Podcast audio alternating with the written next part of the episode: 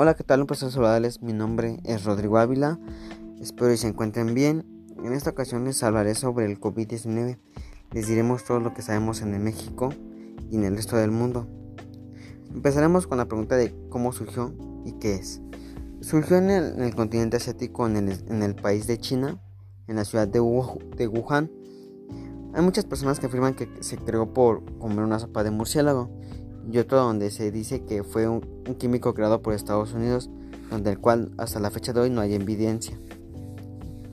El coronavirus es una enfermedad respiratoria ya que, es un, ya que son una extensa familia de virus que causa infecciones respiratorias en humanos y también en los animales.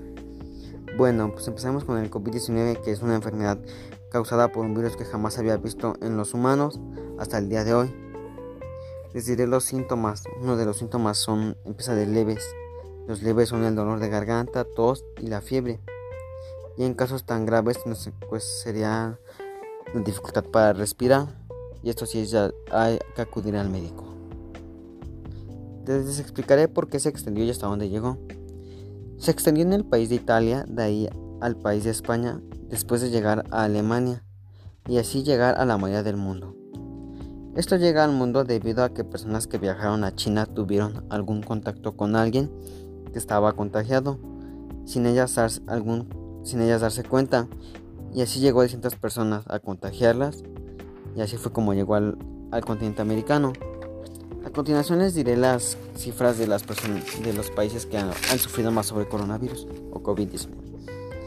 Una de ellas es, el Estados, es Estados Unidos con 207.637 casos confirmados, un total de 8.745 personas recuperadas y una total de difunciones de 4.601 personas.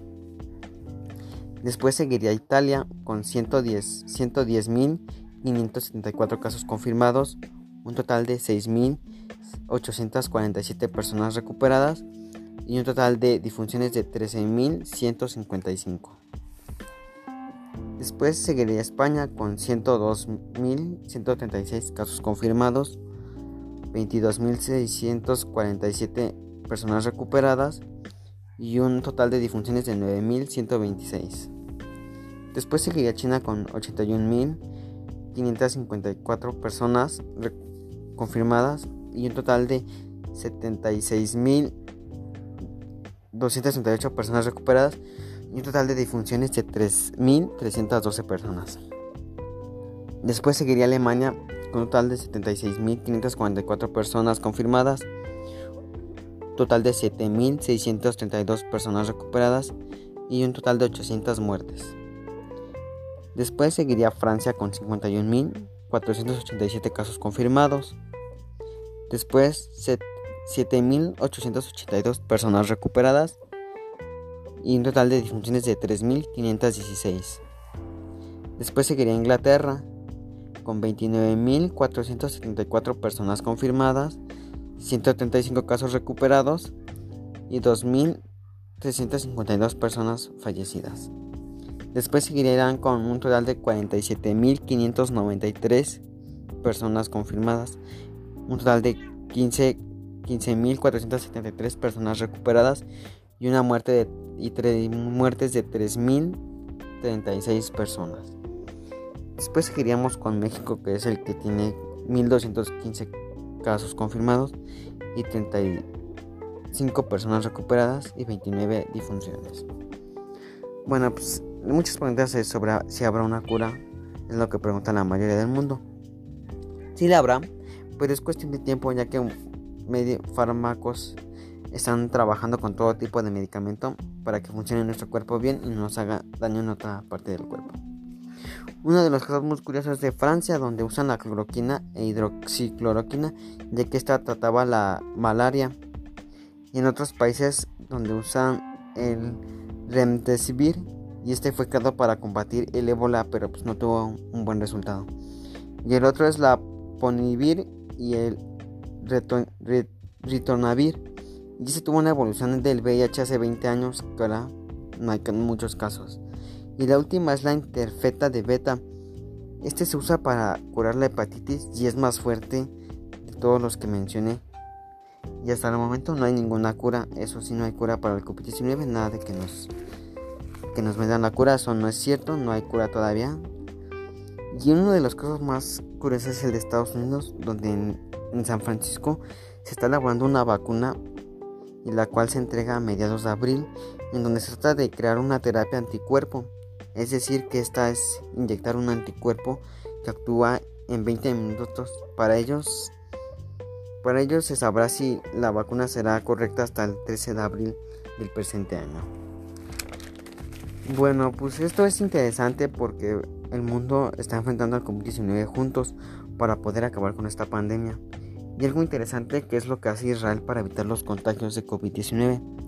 Lo que hizo fue separar a las personas mayores de las personas jóvenes y vulnerables, que sería lo correcto hacer para evitar el número de casos de coronavirus o COVID-19. Bueno, ahorita ya hablamos mucho del mundo, ahora toca hablar de México. En México tenemos un total de 1.215 casos confirmados, 29 defunciones. En la Ciudad de México hay 234 casos positivos de coronavirus de COVID-19. En el Estado de México con 149 casos positivos. En el Estado de Jalisco con 44 casos positivos.